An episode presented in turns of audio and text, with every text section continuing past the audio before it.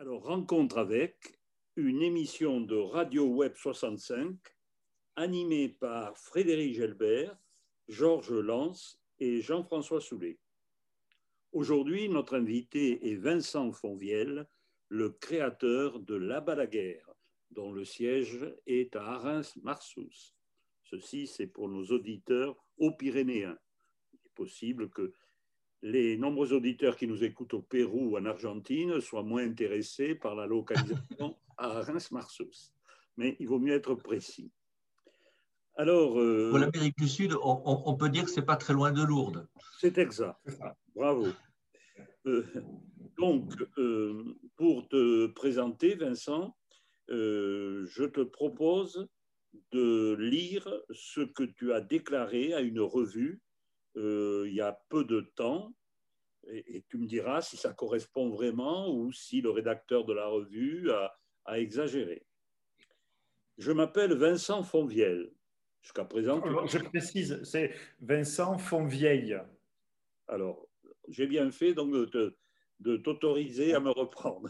Je m'appelle. Parce que, comme je te rappelle, comme toi, euh, mon père est originaire du Tarn, où, on, dit Fonvieille et pas Moi, je me suis au contraire exercé parce que j'avais peur que le fait de dire Fontvieille ne te plaise pas. Alors, donc, je m'appelle Vincent Fontvieille, j'ai 64 ans, je vis à Arins-Marsous, petit village des Hautes-Pyrénées, où j'ai créé la Balaguère il y a 35 ans. Je suis depuis toujours passionné de montagne et de randonnée, été comme hiver. C'est cette passion et le principe de partager cette passion qui a été le point de départ de l'entreprise La Balaguerre. J'en ai une autre qui est liée à la première, c'est celle des voyages, de la découverte d'autres montagnes et d'autres espaces de nature, d'évasion et d'aventure. Et enfin, et surtout, j'ai la passion des gens, des autres, de la rencontre et du partage. Donc un beau programme de vie et, des missions, si je peux dire.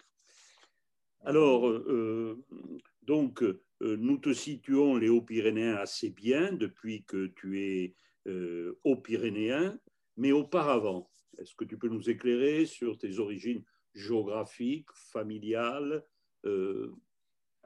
Alors, d'abord, il, faut, il faut rajouter un an de plus hein, à ce que... 65 ans mais il ne les fait pas. Voilà, et encore, peut-être un peu plus. Bon, euh, et alors, euh, moi je suis né d'un père, d'un père euh, de albigeois qui, qui est parti faire des études de textile en, à Roubaix, cette capitale enfin, de, textile, l'île Roubaix-Tourcoing, et, et, il a rencontré là-bas une, une jeune femme belge euh, qui est, et donc ils ont, ils, ont fait leur vie ensemble. Et moi, je suis né là-bas, en Belgique d'ailleurs, et j'y suis resté jusqu'à l'âge de 6 ans. Et, mon père, mon père donc dans sa carrière, euh, est arrivé euh, dans, dans l'Ariège en 1965, après un détour dans le département de la Loire. Et donc, moi, je suis pyrénéen d'adoption depuis 1965. Donc ça fait quelques années. Et, j'ai vécu en Ariège euh, chez mes parents euh, jusqu'à l'âge où on s'en va. Et, j'ai d'abord fait. Euh, où ça, en Ariège ben, C'était dans le, dans le bassin de la Vlanée, que le bassin textile. Et, mon père était à La Roque-d'Olme, petit, euh, voilà, que tu, que tu connais. Voilà. Et moi, j'ai grandi euh, et j'ai eu une passion euh, pour Montségur pour, et l'histoire et l'histoire qui s'y rattache. Et je dis pas les Qatars, enfin, mais, mais bon. Et, et, donc, et d'ailleurs, par la suite, la première randonnée que j'ai organisée, c'était autour de Montségur sur, sur la thématique euh, de, cette histoire-là. Et, donc, j'ai d'abord, euh, je, j'ai fait des études d'agronomie et puis euh, j'ai, j'ai réussi un concours pour rentrer à l'Office national des forêts. Je suis rentré à, à, l'ONF. Donc, j'ai été fonctionnaire pendant quelques années. Et j'ai commencé, en général, l'ONF, comment dire, impose un séjour dans l'Est de la France. moi, j'ai échappé à ça, sauf pour l'école. Et, j'ai fait ce, mes armes dans les, Cévennes, exactement dans, le Montégoal, que je trouvais très beau, mais les Pyrénées me manquaient. Donc, euh, je, je, suis revenu dans les Pyrénées au bout de deux ans et j'ai débarqué dans le Val d'Azun, euh, qui a été pour moi une découverte extraordinaire. Et j'y suis toujours. Pourquoi le Val d'Azun Pourquoi le hasard? Le hasard. Euh, d'ailleurs, c'était d'autant plus le hasard que, euh, entre-temps, moi, j'avais développé une passion pour la, pour la montagne. À l'époque, je faisais beaucoup d'alpinisme, d'escalade, de, de, ski de randonnée, etc.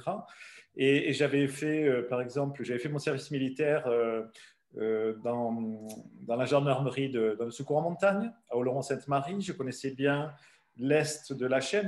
globalement, je connaissais très bien les Pyrénées enfin, comme on peut les connaître à 25 ans. Mais je ne connaissais pas le Val d'Azun.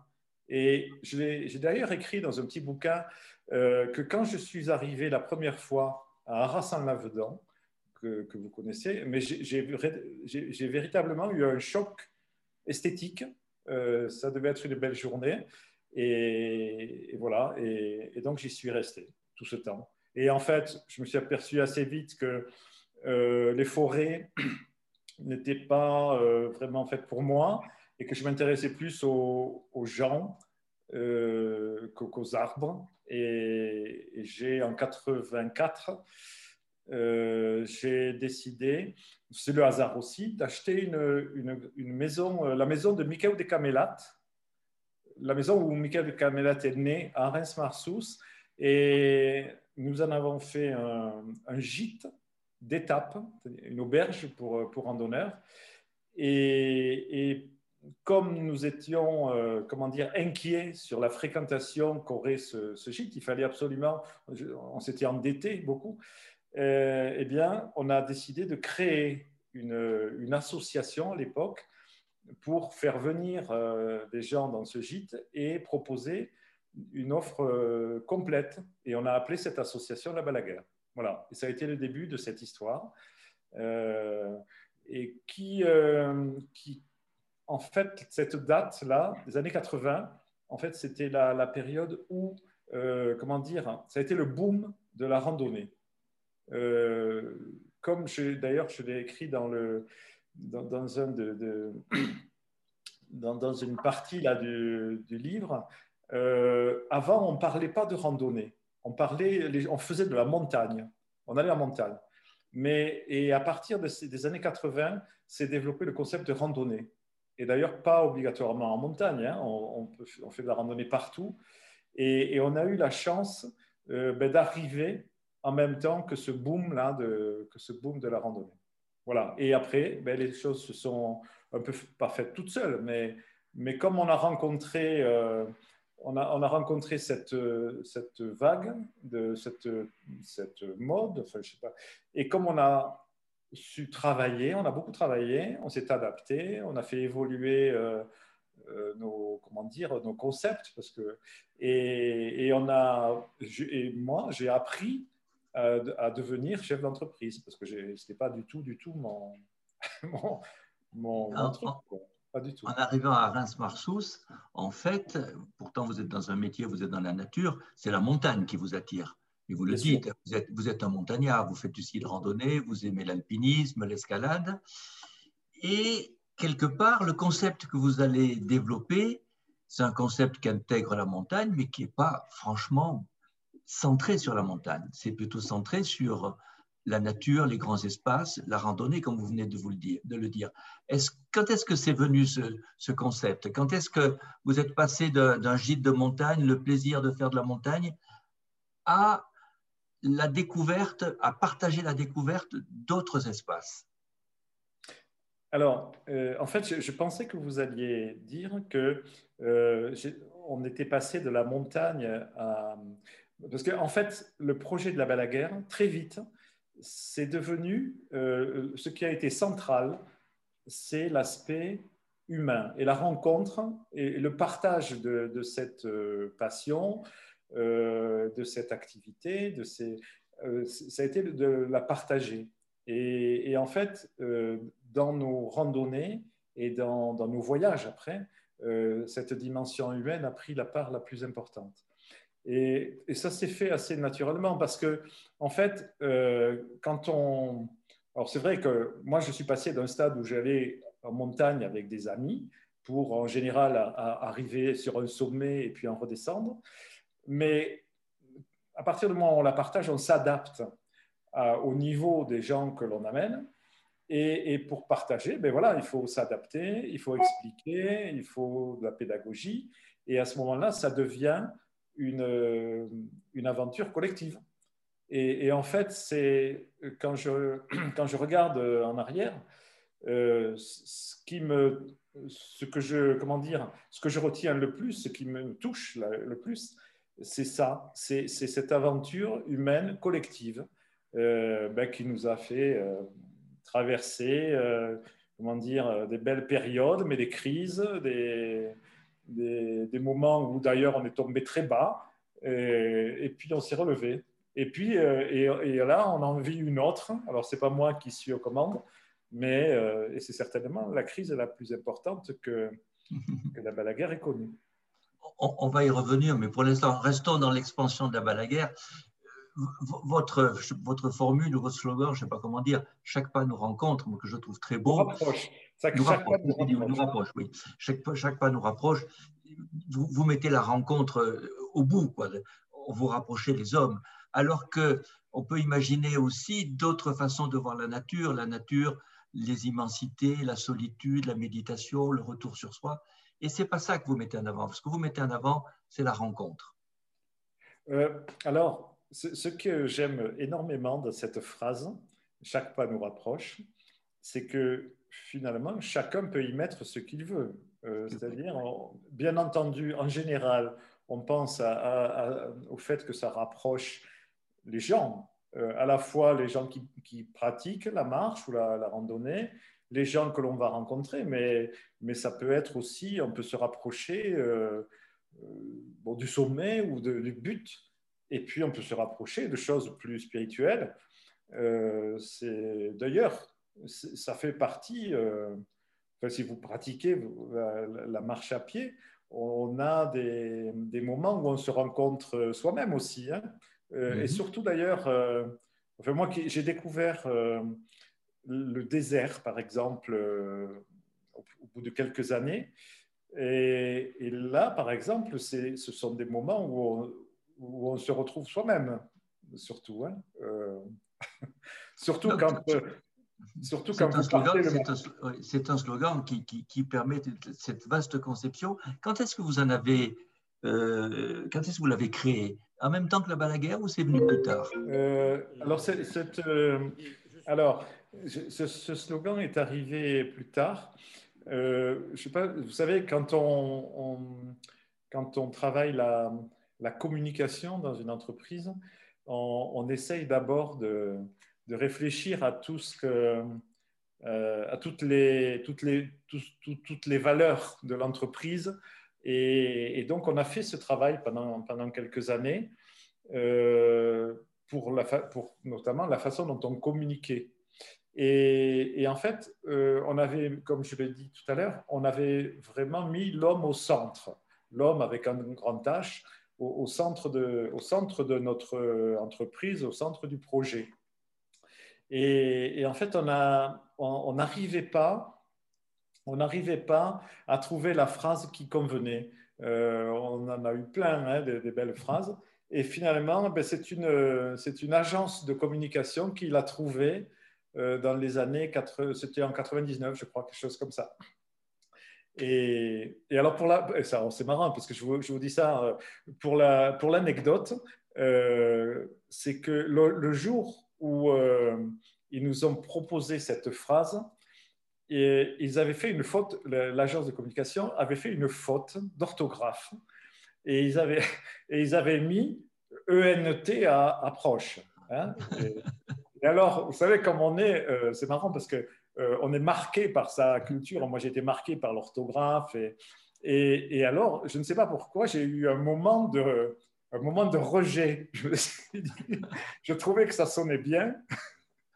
Et puis après, on a enlevé le NT et, et c'est devenu, euh, d'ailleurs, on, a, on a trouvé que c'était certainement le plus beau slogan euh, de, de, la profession, parce qu'on est très fiers de, de cette phrase.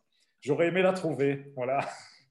C'est vrai que c'est très beau et que ça correspond vraiment à, votre projet. Et la balaguère, comment est-ce que vous l'avez trouvé, ce, terme qui sonne bien? ah, Ça, euh, ça c'est quand je suis arrivé. Alors, pour rendre aussi un, à César ce qui lui appartient, c'est que quand je suis arrivé ici, euh, je suis rapidement tombé sur un, garçon euh, qui s'appelait Gérard Cobé et euh, qui avait créé une, une entreprise qui, était, je dis souvent, qui était une espèce de brouillon de la Balaguer, qui s'appelait Pyrénaïca. Je trouve d'ailleurs un très joli nom.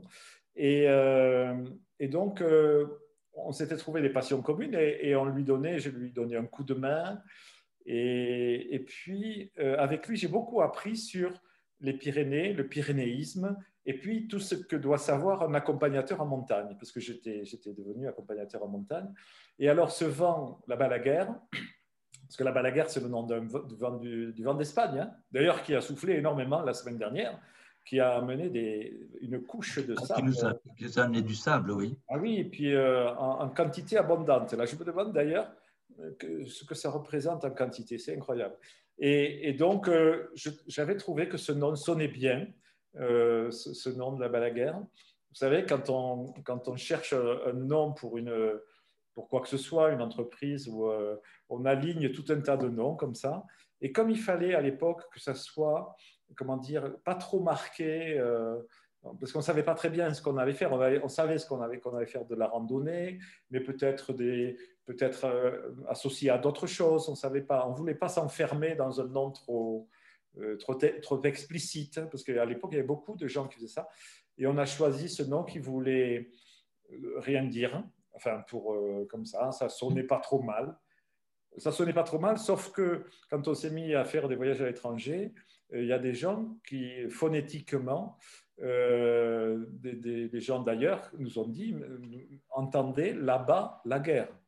Et euh, on s'est aperçu de ça plus tard. Mais voilà, donc euh, moi, mais resté très pacifique quand même moi, je dois dire, euh, en, tant qu'utilisateur de la balaguère, au départ, moi, la balaguère, ça me faisait penser à balade. Vous voyez comme quoi un, mot peut ouvrir sur d'autres horizons. Donc, vous aimez la montagne, vous aimez faire partager euh, votre goût de la nature, les sorties en copains, mais là, vous avez monté une entreprise. Alors, comment est-ce que vous êtes devenu chef d'entreprise et quels problèmes cela vous a posé? euh, Comment on, le devient? Ben Écoutez, euh, moi j'ai découvert tous les, chaque jour, j'ai découvert que, ben, euh, comment dire, d'abord c'est du bon, moi je crois que c'est beaucoup de bon sens. C'est-à-dire, au fur et à mesure que l'on, avance dans une activité, parce que finalement on vend, on fait du commerce, même si on était association au départ, on, fait du commerce, on vend une prestation, et, donc les choses se, comment dire, on découvre petit à petit eh ben, que quand on vend, il faut faire des factures. Je ne savais pas euh, que euh, voilà, parce que moi j'ai pas fait ces études, ces études-là. Hein, et, et, finalement, euh, on se rend compte que le, plus important, c'est pas tellement la technique, la gestion. Il y a des, il y a des choses qu'on découvre, qu'on apprend sur le tas. Hein. Et puis la, chose la plus importante, c'est l'humain, au, fond, dans une entreprise. Et comment on, arrive à travailler ensemble, comment on arrive à entraîner euh, les gens dans une aventure, euh, comment on arrive à convaincre. C'est ça le plus, euh, à la fois le plus compliqué, je vais dire, mais c'est aussi à la fois le plus exaltant parce que c'est, comme je disais tout à l'heure, ce collectif est très, finalement euh, très puissant. Et, c'est grâce à ça qu'on avance. Parce que j'ai eu la chance de, euh, de rassembler autour de moi des gens de grande, comment dire, qualité, surtout des gens qui étaient aussi, qui avaient la même motivation, quoi. Hein, bien sûr, ça n'a pas été que cela. Il y a des gens qui nous ont euh, rejoints et puis qui s'étaient trompés. Euh, il y a eu des moments difficiles où il a fallu se séparer. Euh, c'est pas que du... On n'était pas que dans les, les bisounours, hein. mais voilà, on apprend au fur et à mesure. J'ai regretté, moi, hein, de ne pas, de pas, de pas avoir fait des, des études dans ce domaine-là. Et donc, j'essaie de me rattraper euh, encore aujourd'hui. J'essaye d'apprendre parce que, euh, voilà, je pense qu'il y a des bêtises que, ou des, des, choses que j'aurais fait autrement, quoi, si j'avais su. Et pour donner un ordre d'idée, euh, quand la guerre est, est, dans sa plus grande puissance, combien y a-t-il d'employés? Je, ben, C'était au moment où je suis parti, il y a un an juste avant l'épisode de Covid, euh, dans les locaux ici, euh, il y avait 50 salariés et euh, il y avait à peu près une cinquantaine aussi d'accompagnateurs de, et de guides en montagne dans les, en France, dans les Pyrénées. Et, après, il y avait des, il y a tous les gens avec qui on travaille à l'étranger, et, mais qui sont des gens qui travaillent pas tout le temps. Hein, et donc, en gros, c'était à peu près 300 personnes quoi, qui interviennent, euh, qui interviennent euh, de temps en temps. Quoi. Donc, ça fait du monde. Quoi. Ah et puis, et puis la, la, difficulté de cette entreprise, quand on parle de... de alors, j'aime pas le, le, terme des, des, des, ressources humaines, hein, mais quand on parle de de, gérer les, les, hommes et les femmes. Et quand on est, euh, enfin, le, comment dire, le, staff dans les, dans les bureaux, c'était des gens euh, qui étaient salariés. Bon, c'est déjà pas si simple, mais, euh, mais ça se, à partir du moment où on, arrive à, avoir un projet clair, partagé avec tout le monde, on arrive à entraîner, à entraîner les gens.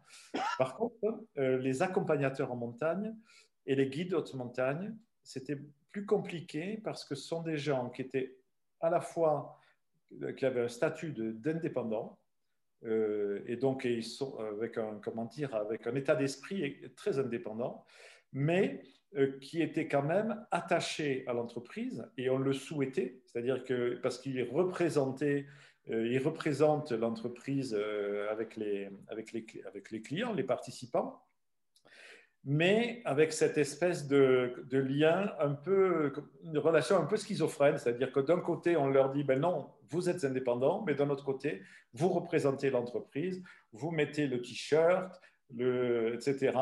Et, et, donc ça, c'est pas, ça a toujours été quelque chose de, les, relations étaient bonnes, hein, mais ça a toujours été une relation euh, compliquée voilà, à, gérer. Est-ce que vous pouvez nous donner une idée de la diversité de, vos actions? Parce qu'il y a de la montagne, il y a du désert, mais il y a aussi des, voyages, des découvertes de hauts lieux touristiques. C'est assez varié. Oui, enfin, le, comment dire, le dénominateur commun, c'est la marche à pied. Euh, il y a toujours de la marche à pied, même si c'est euh, très peu, très facile. Même s'il y a du vélo maintenant. Ah oui, bon, il y a du vélo. Et puis il y a de la raquette. Où il y a Oui, la raquette, moi j'ai fait de la raquette avec la balai. Voilà, il y a de la raquette. Euh, au début, on faisait beaucoup de ski de fond, mais c'est un moyen, un moyen de, de se déplacer. Et donc voilà, c'est d'abord la marche à pied. Et puis après, à différents niveaux, hein, on a eu fait des choses très, très, très sportives, hein, des, expéditions himalayennes ou des choses comme ça. Et, euh, et ensuite, euh, il y a une diversité d'abord euh, géographique, c'est-à-dire, mais avant tout pour nous, c'était d'abord les Pyrénées. Et d'ailleurs, pendant les, dix premières années, c'était essentiellement les Pyrénées.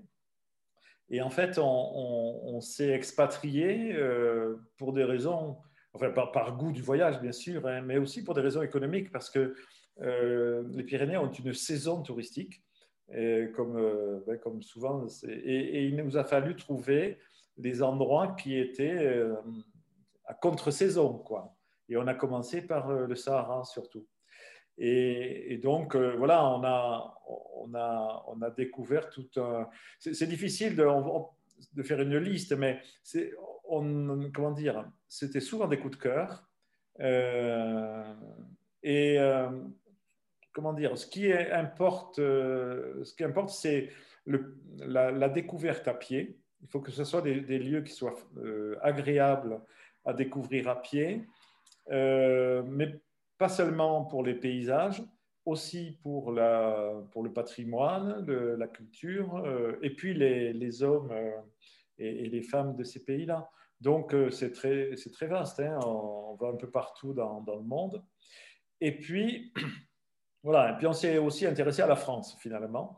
Et, puis, comment dire, ces temps-ci, c'est pas plus mal, parce que la France est aussi très belle.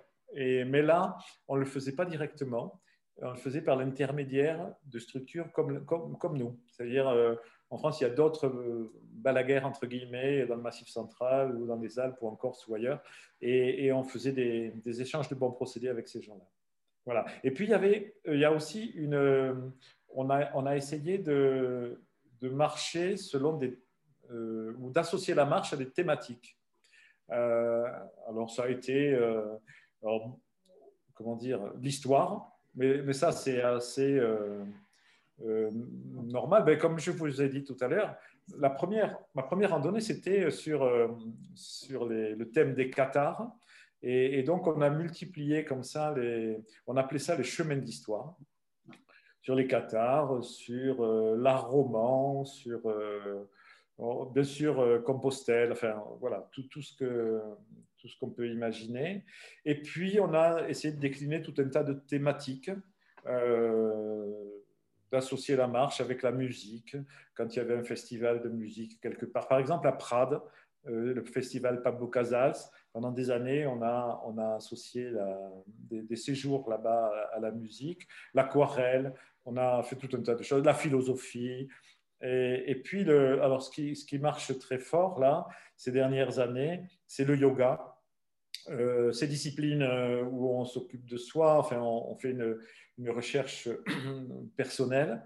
Et puis, on associe aussi la marche à, ben, tous les. Vous savez, les, Pyrénées sont riches en eau thermale et, on fait beaucoup de, de, balades où l'on revient plus tôt le soir et puis on profite des, termes qui se sont euh, souvent développer avec des espaces ludiques, etc. Voilà, donc on, essaye de, comment dire, d'avoir une vision de la marche à pied un peu universelle. On fait même aussi d'ailleurs des, séjours euh, en Angleterre pour apprendre l'anglais, euh, en Espagne pour apprendre l'espagnol.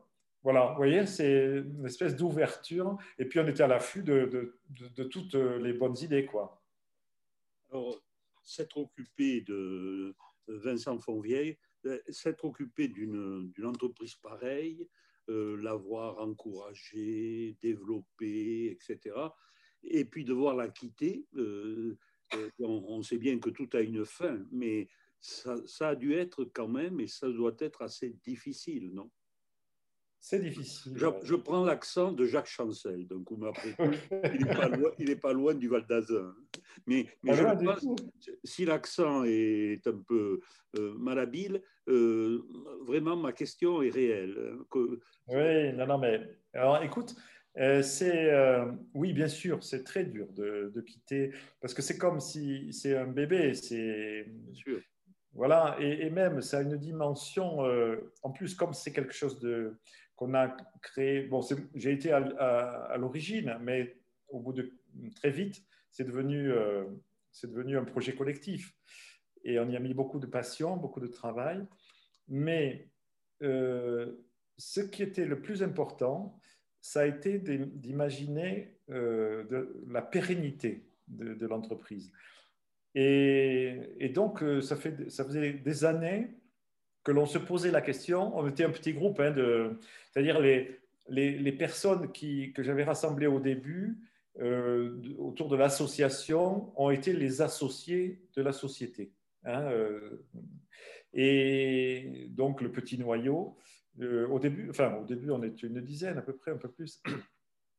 Et, et en fait, on a, ce qui nous a guidés, c'était quand même ça, c'était de, de, trouver la, solution pour que cette entreprise euh, se dure dans le temps, tout en essayant de rester fidèle à son projet. Euh, et, et, le, et, ça, ça, ça, permet, euh, comment dire, d'avaler la pilule de, la sortie de l'entreprise. Et, là, et bon, on est, moi j'étais parti pour encore quelques années, mais à un moment donné, il faut, euh, savoir saisir le, enfin, monter dans le train quand il passe, quoi. Et, là, on a eu cette proposition de l'UCPA, euh, qui, est un organisme sans but lucratif et, donc, donc pas un fonds de pension qui aurait eu comme, objectif principal la rentabilité, et, donc, on a dit, c'est quand même pas mal, euh, l'UCPA, cette idée-là. Et puis, on a fini par dire oui. voilà. Et avec cette, euh, ben, ce, comment dire, ce soulagement de se dire, ben, ça va continuer. Et, le projet à Reims-Marsous, euh, avec les salariés, avec l'esprit, tout ça va perdurer. Et, et c'est pour ça qu'on a dit oui avec plaisir. Le temps passe très vite en 3 minutes 40, c'est le temps qui nous reste, peux-tu nous dire comment tu vois l'avenir des Pyrénées euh, euh, leur image et l'avenir. J'ai lu un chapitre que tu as fait pour un livre collectif qui est très intéressant, où tu parles de l'image des Pyrénées à l'extérieur, mais aujourd'hui, les Pyrénées, euh, par rapport à toutes les montagnes que tu as connues, que tu, qu'est-ce que ça représente c'est pas facile comme question. facile, euh, D'abord, c'est euh, les Pyrénées, c'est moi j'ai l'impression que c'est chez moi, c'est-à-dire que quand euh, quand on me demande d'où je suis, moi j'ai la, je, je, répondrai peut-être du Val d'Azun et encore, enfin pas d'un village en particulier, mais et, même je me sens pyrénéen parce que j'ai et, donc c'est difficile déjà de, de parler de de chez soi. Et en tout cas, euh, comment les Pyrénées vont, évoluer? J'avoue que je n'en sais rien, mais euh, en ce moment, il y a un organisme,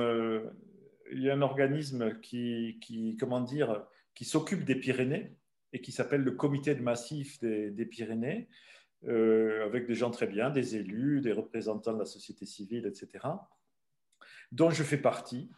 Et, je, trouve que euh, ce comité de massif est en train de prendre la mesure euh, des enjeux qui, se présentent à nous, notamment des, en gros, pour, euh, vraiment simplifier, parce qu'il reste moins d'une minute, c'est des enjeux à la fois de rendre cette montagne vivante, c'est-à-dire avec des, villages avec des volets ouverts, donc habiter cette, cette, montagne, mais la préserver euh, et la préserver de tous les, dangers qui la menacent. Donc c'est euh, ça qui, qui, pour moi, est le plus important. Et j'ai l'impression que ce collectif euh, qui s'appelle Comité de Massif est en train de prendre la mesure de ces enjeux. Merci. Vincent Fonvielle et j'espère à bientôt. merci à toi.